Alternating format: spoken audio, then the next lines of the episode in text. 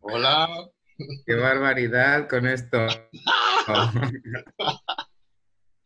¿Estás estresado? Ay, qué chorro. Eh, me, me empecé a estresar ¿Por qué? porque dije, ya es tarde, me está esperando. Ay, ay, ay. Bueno, este, pues ya, ya estamos aquí. Ah, pues qué bueno.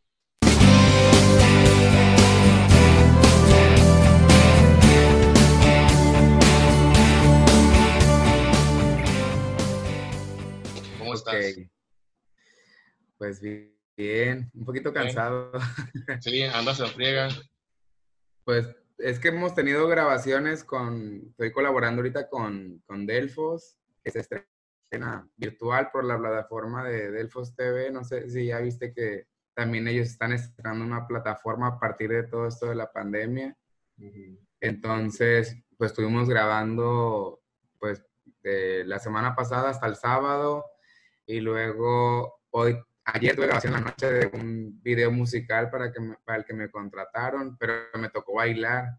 Pero pues, y otra vez, para otra toma, y otra vez Ajá. otra toma. Entonces, había dentro de la coreografía, pues, varias cargadas con una bailarina, entonces, sí, pesadito.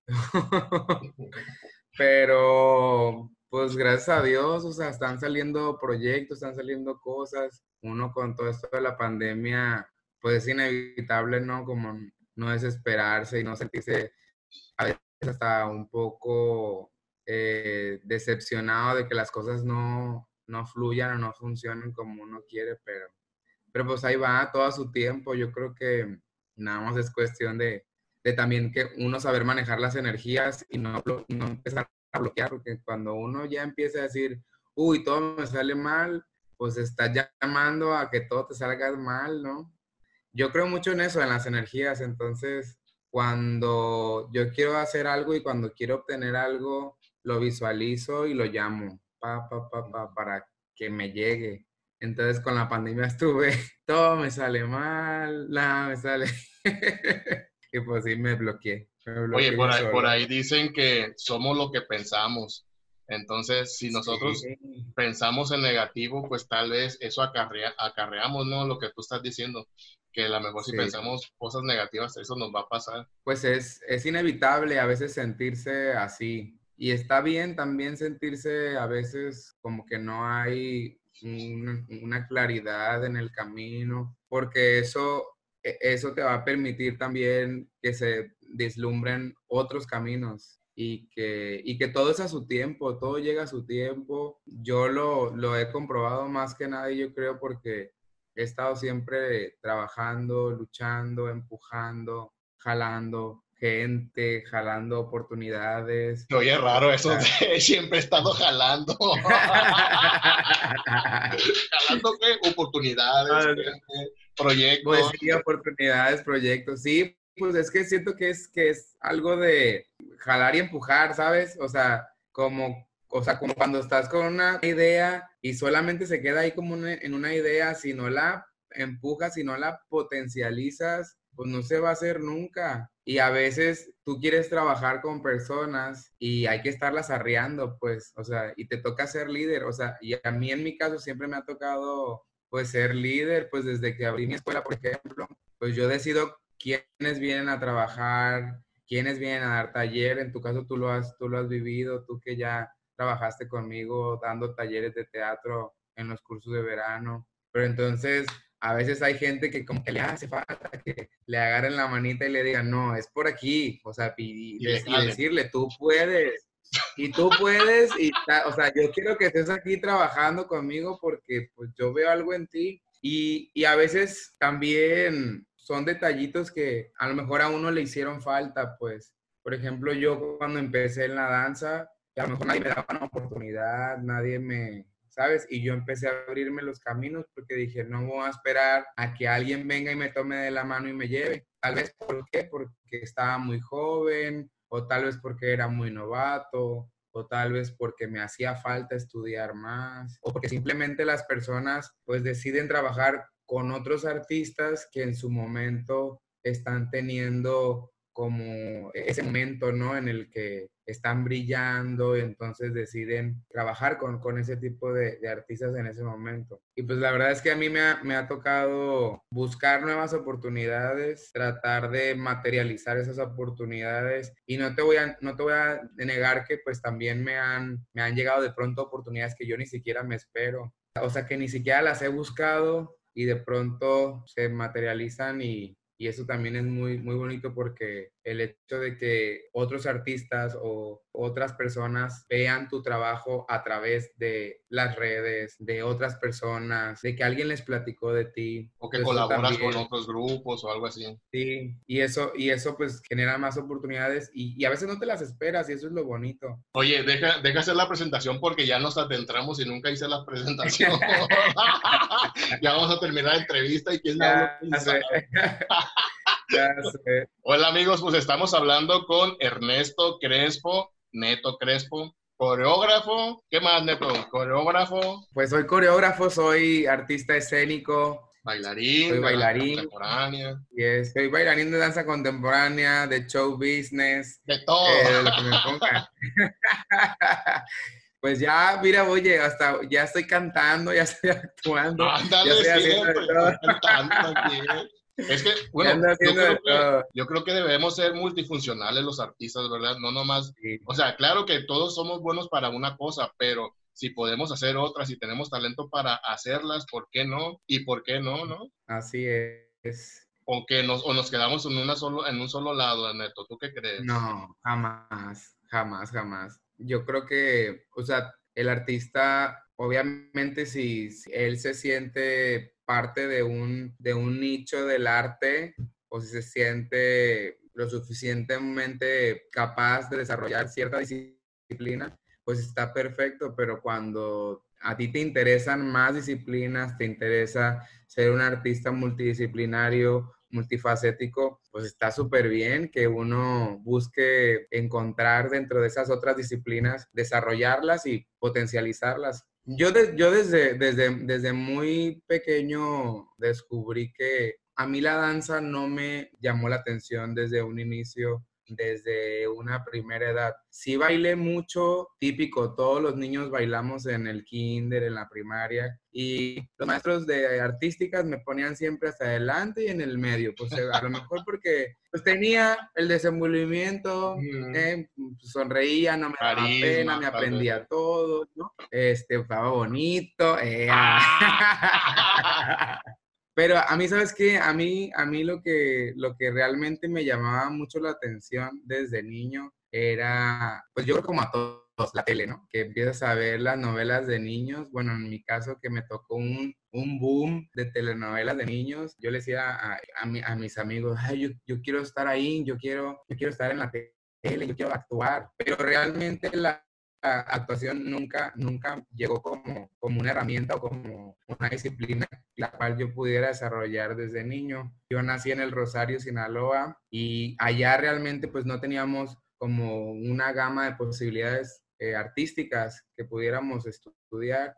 Entonces, pues mi mamá sí trataba mucho de llevarnos a, que a pintura o que a guitarra, lo que hubiera en la Casa de la Cultura, ¿no? Creo que hasta inglés tomaba yo ahí en la Casa de la Cultura, o sea, siempre nos mantenían ocupados. Y empecé a bailar en un grupito de folclore de mi primaria. Entonces yo iba muy responsablemente todas las tardes a tomar mis clases de folclore. A mí me preguntan que si yo sé bailar folclore, les digo que yo no sé bailar folclore, porque realmente las clases que teníamos nosotros como niños de primaria, pues eran muy básicas no, yo no te sé zapatear a la fecha, no, ni me acuerdo, ni cómo andaba bailando yo ahí, por ahí andaba. Pero como tal, la danza a mí me, me, me, dislumbró ya como hasta la prepa, que me invitaban a formar parte de un evento masivo, eh, la Serie del Caribe del 2005, y ahí conozco la danza, veo por primera vez a Danza Telles haciendo un performance increíble, muy estilizado, y digo, wow, yo quiero hacer eso te enamoraste. Yo necesito eso. Dije, ¿qué, qué, qué, qué es eso? O sea, esa expresión de los cuerpos, de los rostros, dije, no, yo, yo, yo quiero aprender. Y como te digo, como que se me dio siempre el, el, movimiento, que te digo, para esas, esas fechas, esa edad, yo realmente no tenía estudios en danza clásica, ni contemporánea, ni jazz, o sea, yo me movía porque había estado en folclore, ¿no? Y de pronto me llega esta oportunidad de, me invitan a, tomar clase con, en la escuela de danza Telles, asisto por primera vez allá a tomar clases y empiezo en los carnavales con ellas y ver a bailarines que ya tenían trayectoria aquí en Mazatlán, que en algún momento fueron mis maestros, verlos volar por el escenario, saltar y cargar a las bailarinas. Entonces eso se volvió todavía un sueño más cercano, ¿no? Como más tangible, como muy próximo. Y ese sueño de ser actor realmente no es que se haya ido, no es que se haya desvanecido, pero pues se transformó en, la escena dancística. Y que obviamente el teatro y la danza son, son artes hermanas así súper cercanas, porque se trabaja con el cuerpo. La danza contemporánea se parece mucho al teatro, se trabaja con la voz, se trabaja con, con el cuerpo, con, con otros cuerpos, en la interacción con el público, ¿no? Y después de estar en Danza Telles, conozco a los Delfos, eh, me invitan a una función de Delfos, bueno, pues ahí ya sí dije, Dios mío, ¿qué andas haciendo? Esto es lo que quiero. Ahora quiero hacer esto. ¿Y por qué no? Dijiste, vamos. Sí, pero bueno, salí del bachillerato, estudié otra carrera, no, nunca dejé de bailar. Eh, para materializar ese sueño de la danza, abrí una escuelita, empecé a dar clases y justo a los dos años de tener mi escuela, hago la audición porque me gradúo de la otra carrera, hago audición para entrar a la Escuela Profesional de Danza de Mazatlán, ya a estudiar la licenciatura en danza contemporánea y pues sorpresa, me llega ahí el correo de que pues fui aceptado y yo, ¿cómo? ¿En serio? Pero como te digo, o sea, siempre buscando dar lo mejor de mí, siempre, o sea, si, si yo me he parado en una audición siempre lo hago entregando todo. Nunca me aguardo nada, nunca me quedo con nada. Siempre es mostrar lo que yo sé hacer, lo que yo puedo hacer y si puedo dar un plus, si puedo dar algo más, pues lo doy, ¿no? Busco entregar, entregarlo todo, que es pues lo que deberíamos de hacer todos los artistas en todo momento, ¿no? Al momento que nos, nos subimos a un escenario, es de verdad pues hacer de nosotros el momento para que el público pase la mejor de las experiencias posibles. Oye, Neto, entonces tú tenías una escuelita mucho antes de estudiar la licenciatura, pero ya tenías nociones de danza y todo eso. Y hasta ahorita, entonces la sigues teniendo, ¿verdad? Sí, lo que pasa que eh, mientras estuve estudiando en, danza Telles, después como por las distancias, yo vivo como al otro extremo de, la zona dorada, ¿no? Entonces llegó un momento en el que ya era imposible estar yendo a las clases allá porque salíamos tarde, eh, la cuestión económica en mi casa en ese momento pues no era, no era la mejor, eh, estábamos como limitándonos en cuestión de económica. nunca la pasamos mal, yo ya no podía estar diciéndole a mi mamá, ah, págame si cada que yo vaya, pues no, o sea, siempre fui como muy, muy consciente también de eso, pero yo nunca, nunca supe lo que era tener un, un traje para tomar clase de danza en, en Danza Telles, por ejemplo. Yo iba con el pants deportivo que me compraban para hacer ejercicio, porque me sabes, como que, pero nunca fui de pedir, eh, quiero ropa de danza, no sé qué, y ahí me cobijaron muy bien y me estuvieron regalando que la zapatilla de ballet, que esto y el otro. Entonces, yo dejo de ir con ellas porque pues me quedaba muy lejos ya, pero ahí mismo yo conocí a una maestra a la cual pues yo le, le vivo eternamente agradecido con ella porque eh, me, me, brindó otras oportunidades eh, con la maestra Montserrat Millán. Eh, ahí la conocí a ella, ella trabajaba con Danza Telles en, en algún momento Después ella se sale, danza Telles, abre su propia escuela y por allá yo dejé como un año y después me encuentro en algún lado y me dice, oye, ¿sabes qué? Me contrataron para hacer una presentación de carnaval y quiero pues que vengas a bailar. Ah, pues ahí te voy a los ensayos. Y ese fue como otro volver a empezar. Empiezo a tomar clase con ella, ensayar, esto y el otro. Y me empiezo a volver una pieza clave en su escuela me empiezo a volver el, como el bailarín principal ahí, ¿no? De, de, de, de Monse. Luego platico yo con Monse y le digo, ¿sabes qué, Monse? Pues también quiero volver a estudiar jazz, que recomiéndame una escuela. Me dice, ¿sabes qué? Pues con Valentín. Entonces voy con Valentín y estoy en las dos escuelas. Y estando en las dos escuelas, Valentín me empieza a dar la oportunidad de dar clases en su escuela a las niñas pequeñas. Pero yo le empiezo a aprender a Valentín, empiezo como a mirar al pasado y decir cómo nos daba clases Laura Telles, qué nos enseñó, ¿no? Cómo es la técnica de jazz. Y empiezo yo a estructurar sin querer una, como una metodología, pues, por así decirlo, mi propia metodología de cómo dar la clase a niñas pequeñas. Y de ahí empiezo a pensar, oye, a ver, pues ya necesito yo trabajar porque ya estoy en la universidad, o sea, sí me dan clasecitas por aquí para que empiece a cubrir, pero pues ya necesito yo trabajar y hacer dinerito. Y vi, vi como, oye, pues estoy bailando, soy bueno para dar clases, me di cuenta que era bueno para dar clases y empiezo a dar clases primero en un colegio, me va muy bien en ese colegio durante un año y es que decido abrir mi escuela. Todo pasó súper rápido, fue pa, pa, pa, una cosa tras otra y yo de repente en un abrir y cerrar de ojos ya tenía mi escuela. Una escuela pues muy sencilla, muy modesta, pero con mucho alumnado, mucho, mucho alumnado. ¿Y cuántos años tienes ya eh, con la escuela? Este año se cumplen 10 10 años de, de la escuela. Sea, empecé súper chavito con, con, la escuela. O sea, a los tres años. Sí, claro. a los cinco años me dice. sí, empecé, empecé muy joven, con, ya con la responsabilidad de tener un negocio, ¿sabes? La responsabilidad de, de darle a, a, tus clientes porque pues ya no era nomás el hobby de dar clase y de, ay, sí, qué padre, ahora chútate, vamos a rentar un teatro porque hay que hacer función de fin de curso.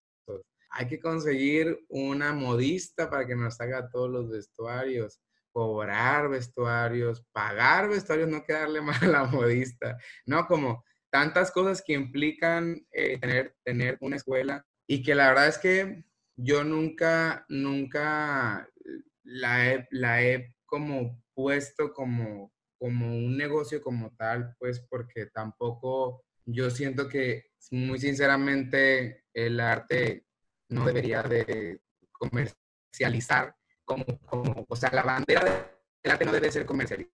O sea, si, si tú puedes obtener una ganancia de eso, y tiene que ser una buena ganancia porque debe de, debe de ser redituable, obviamente, pero no navegar con esa bandera de, ¿sabes? De, ah, esto es lo mejores, entonces por eso voy a cobrar tanto. O sea, no, habla por sí solo tu trabajo y tú el precio que le pongas y la gente lo paga, pues qué padre. Pero no navegar con esa bandera de, de es el negocio de la vida. Pues no, es, es una escuela de arte. ¿Qué vas a enseñar? ¿Qué le vas a enseñar a tus alumnos? Arte, ¿no?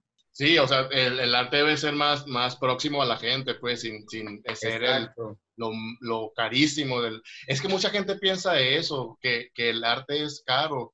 Hay, mucha, hay muchos niños con, con, talentos para, por ejemplo, la pintura, pero no lo llevan a escuelas porque creen que van a gastar muchísimo dinero. ¿A eso te refieres, pues? Sí, y, y, y, y obviamente es muy diferente, por ejemplo, una escuela privada, como lo, lo que son las academias, es una escuela privada, ¿no? Obviamente, tal vez por no tener alguna, algún apoyo de gobierno o algún apoyo de X eh, cosa, pues eh, a lo mejor puede ser como un poquito más elevado el costo, pero realmente no, pues no lo es. Conocemos, por ejemplo, el Centro Municipal de Artes, que tiene cuotas súper accesibles, que, tiene, que está lleno de talleres, licenciaturas, carreras técnicas, y que debería ser un espacio que todavía, que todavía tuviera como más auge, ¿no? Que todavía, si de por sí ves mucha gente siempre ahí, pero que vieras siempre repleto de gente, sí, como tomando sus clases y todo eso.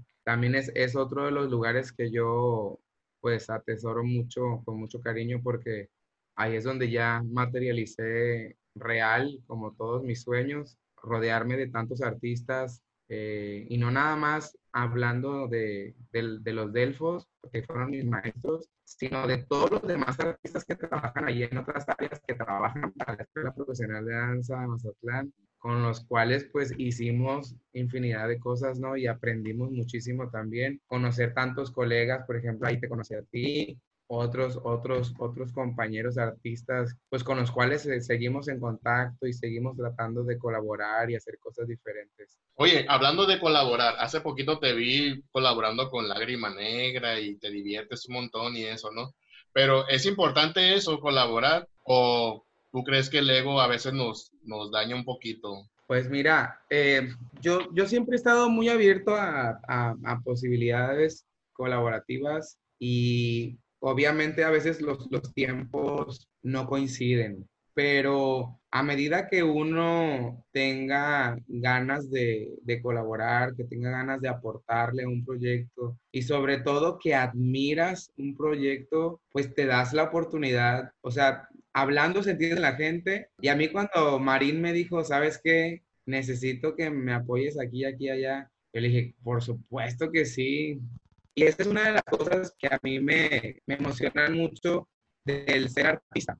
Una, yo con mi escuela sin tratar de imponer nada. Yo he ido educando a la gente que está cerca a mí, mis alumnos, los padres de familia, mi propia familia y mis amigos. a veces yo decir, oigan, no puedo estar en esta reunión, no puedo ir a la fiesta, no puedo, ¿por qué? Porque tengo esto, esto, esto. esto.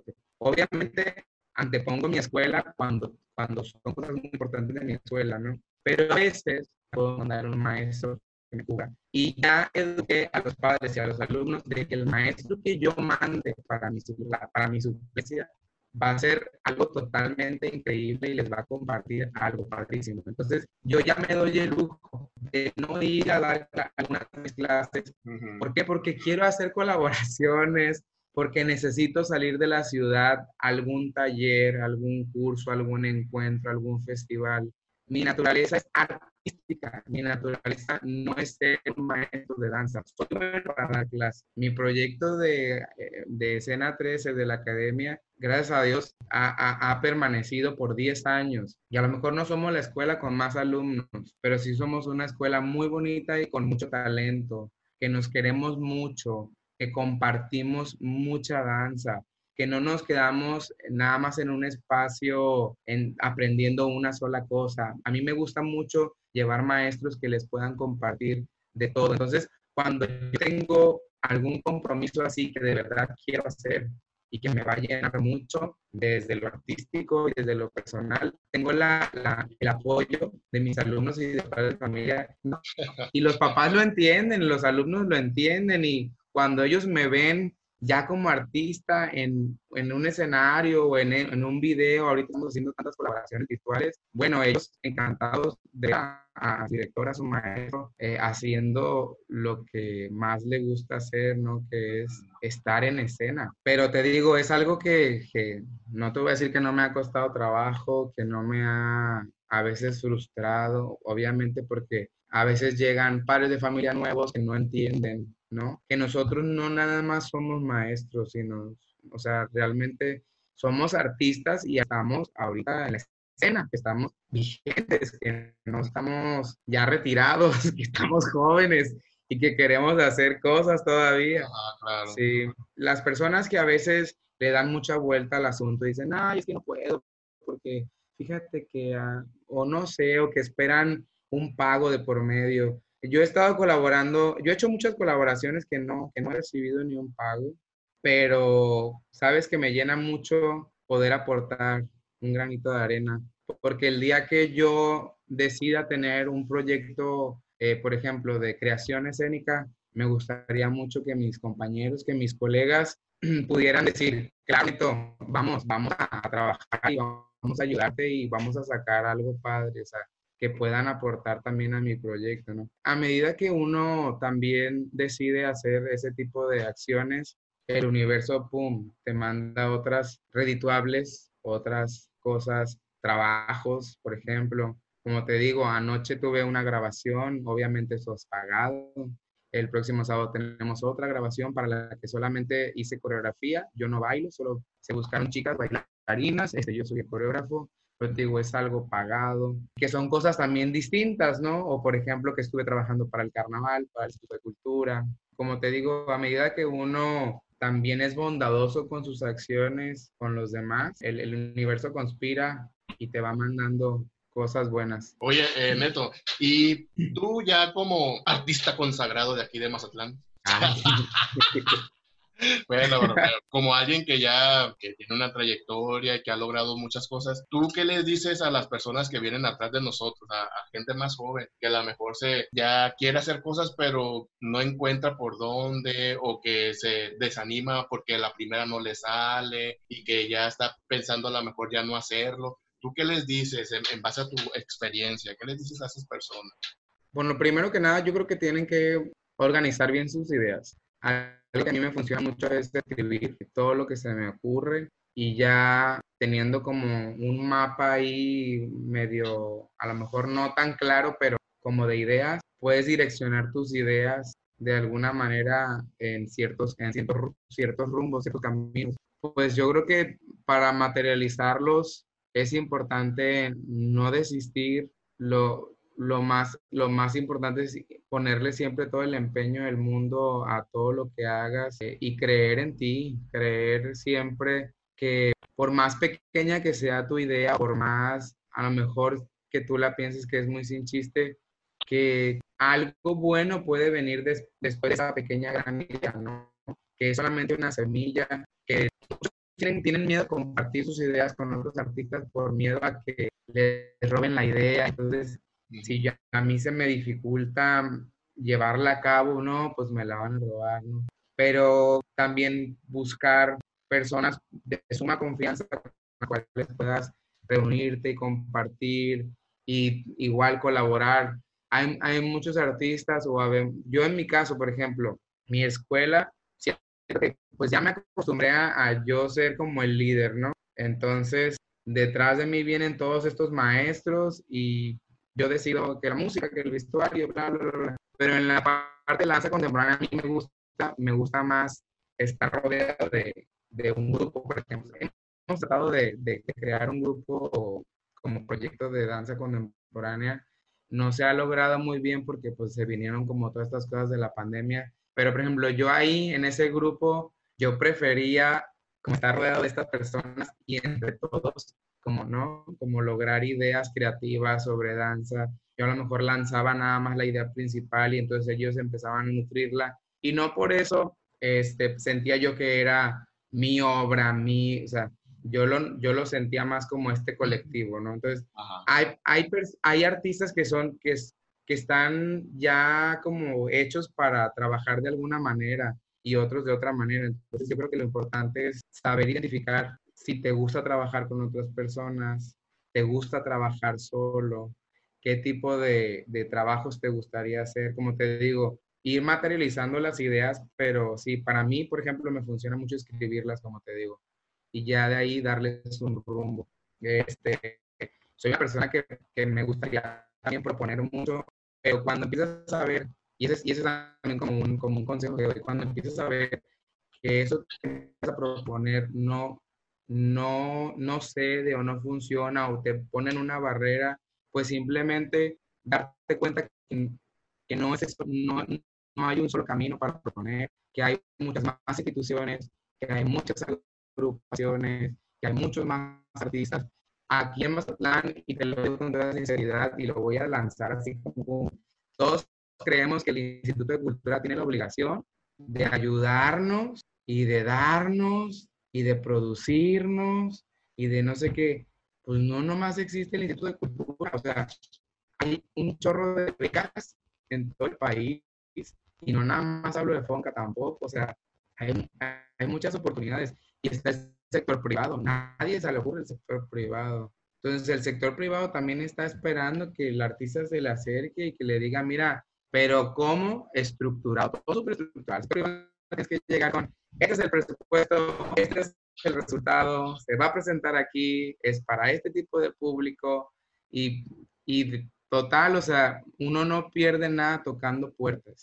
Entonces, pues hay como muchas vertientes, hay muchos caminos. no quedarse como atrapado en, no, pues este, si ya no se pudo aquí, pues ya no se va a poder nada, mejor voy a tirar toda la basura y me voy a ir a trabajar de mesero, de cajero, de... O sea, creo que es importante, como te digo, rodearse de las personas indicadas, materializar eh, los sueños y buscarle, buscarle y no desistir. Eso es bien importante. Una vez que uno se cierra la puerta solo, ¿qué más haces? Ya te la cerraste, ¿no? Sí, claro. No, no hay que cerrarse las puertas solos. No, y no esperar a que caigan las cosas del cielo, ¿verdad? O sea, Ay, pues tampoco. Yo me acuerdo que una vez en una clase tú me dijiste que yo tenía, o sea, me dijiste, no me acuerdo las palabras correctas, pero me dijiste, tienes que trabajar. No, no me dijiste eso, pero, pero así de, tienes que trabajar. Si quieres lograrlo, tienes que trabajar. Sí, sí, sí. Y así debe de ser, si no, pues mejor dedícate a otra cosa, como tú dices, ¿no? sí, o sea, uno le tiene que buscar y va a encontrar. Y a mí una vez mi papá me dijo que no me diera vergüenza pedir. Que a ti no te da vergüenza pedir. Porque si tú vas a un lado y pides y te dicen que no, pues así como usted pidió y le dicen que no, usted diga, ah, bueno, muchas gracias y vaya para otro lado. Y a lo mejor en otro lado le van a decir, pues mira, no te puedo dar todo lo que me estás pidiendo, pero te voy a dar esta parte. Y así, o sea, y no es literal de pedir, pues, o sea, si, por ejemplo, si tú vas al Instituto de Cultura y le dices, oye, tengo este proyecto y ese es el presupuesto, bla, bla, a lo mejor el instituto te va a decir, sabes que yo no te puedo apoyar con todo el presupuesto, pero te presto el teatro. Es una ganancia que te presten o que te presto la casa Haas o te voy a poner un templete o a lo mejor va a decir, uy, no, mira, pero lo metemos en el marco de tal festival de primavera o en el festival cultural. O sea, uno nunca sabe cómo ellos vayan a recibir las propuestas que uno tiene. O te vas al ICIC, o te vas al Museo de Arte aquí con la China, o como te digo, o te vas al sector privado, pero se pueden lograr cosas y a lo mejor uno, uno ya quiere que las cosas le lleguen así en grande y que me presten el Teatro Ángela Peralta porque mi obra es la mejor que se va a estrenar en este año. Pero a lo mejor no, a lo mejor tienes que empezar con algo pequeño, y eso te va, como una bola de nieve, te va a ir brindando las oportunidades para que después tengas esta materialización enorme, ¿no? De tus sueños. O sea, yo lo veo muy claro cómo empezó la compañía Delfos, cómo empezaron ellos en la Ciudad de México. Cuando ellos llegaron aquí a Mazatlán, no venían de la nada. Ellos ya tenían años trabajando en la Ciudad de México, tenían años construyendo sus carpetas de trabajo, sus obras este, contemporáneas, con vestuario, con iluminación, con música. Víctor Ruiz una vez nos contó que para una obra literal se pusieron a grabar la llave del agua porque necesitaban un sonido de agua. No, pues ellos grabando la gotita de agua porque la necesitaban para su obra. Pero a eso es a lo que me refiero. Vas construyendo de poco a poco hasta que tienes algo que ofrecer y cuando lo ofrezcas, alguien lo va a recibir de alguna manera. Y soñar, o sea, soñarlo y materializarlo, porque si lo sueñas nada más, pues no, no te va a caer del cielo, como dices tú. Hay personas esperando y como está, está pues, esperando. sí, o sea, todas las personas que tienen éxito y no nada más en, en el arte es porque porque le, le, trabajan, le chambean, o sea, están al pie del cañón, no desisten y, y, y, le tienen fe a sus proyectos, le tienen fe a sus sueños, le tienen fe a lo que, a lo que ellos están ofreciendo. Creo que, te, que diste un poquito en el clavo, tener fe, confiar, o sea, creer que realmente es bueno tu producto y tu talento y todo lo que tú ofreces. Y creo que a muchos nos hace falta, ¿verdad? Eso, porque, no sé, a lo mejor pensamos que no, que no somos buenos en lo que hacemos. Sí, y, y, pues también, también va a haber gente que, que te va a decir que no eres bueno, o sea, también va a haber gente pero todo eso... Así, que se resbale. Sí, hombre, sí. O sea, digo, todos, todos vamos evolucionando y todos vamos a ir mejorando. O sea, cuando yo empecé a bailar, yo, yo sé, yo lo sé, cuando yo empecé a bailar no era bueno, no era bueno. ¿Por qué? Porque me faltaban herramientas. Pero si yo me hubiera quedado con la idea de no soy bueno y mejor me voy a salir, pues ahorita estuvieran en otro lado, ¿no? Trabajando en un... Maestros, neto, te hace falta mucho, tienes que trabajar, porque si no, pues no vas a poder seguir con el grupo, porque el grupo está avanzando y tú no. pero yo traía más acá, más, más como este, baches, como nubosidad, que no me dejaban avanzar, hasta que un día dije, ¿y por qué no puedo?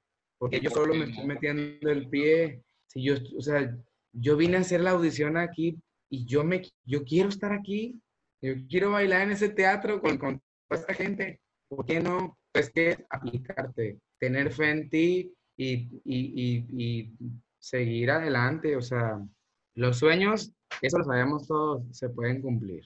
Así es, amigos, los sueños se pueden cumplir y no, hay, no queda de otra más que confiar y creer en nosotros. Y como dice Neto, que fue mi maestro y bueno, sí, y mi amigo también, ¿por qué no?